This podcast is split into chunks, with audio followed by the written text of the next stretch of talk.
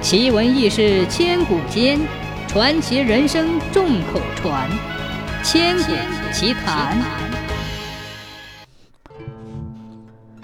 相传在南北朝时，有一个叫潘子良的人，在今桃江县城西南二十八公里处的一个山崖下炼丹修道。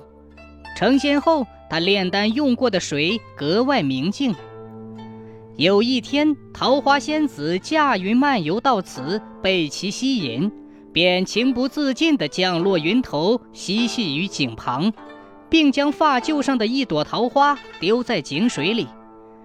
谁知桃花落在沾满仙气的井水里翻滚，一变十，十变百，随溢出的井水顺流而下，使整个溪流常年浮满桃花。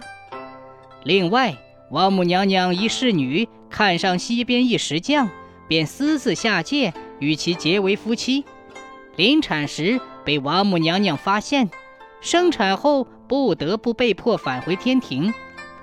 分别时，侍女送丈夫一对玉簪，主其插在溪流两岸，玉簪便变成了桃树万棵，这条溪流也就成了桃花江。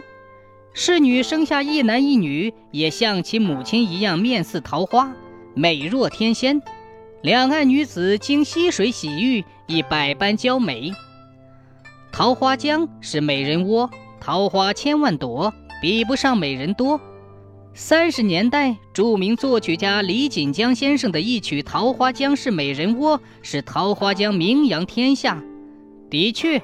桃花江是个山美水美人亦美的地方，这里山水如画，风景优美，气候宜人，是湖南省十大旅游景区之一。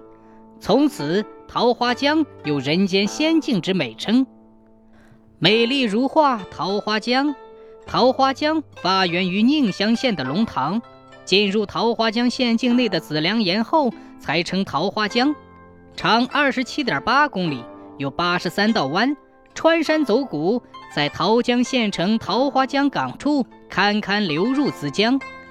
桃花江上游奇峰怪石，极见瀑布相连。每当春季桃花盛开之时，中下游两岸山水相映，一片火红，大有灿烂芳菲、奇色甚美的万千气象，令人流连忘返。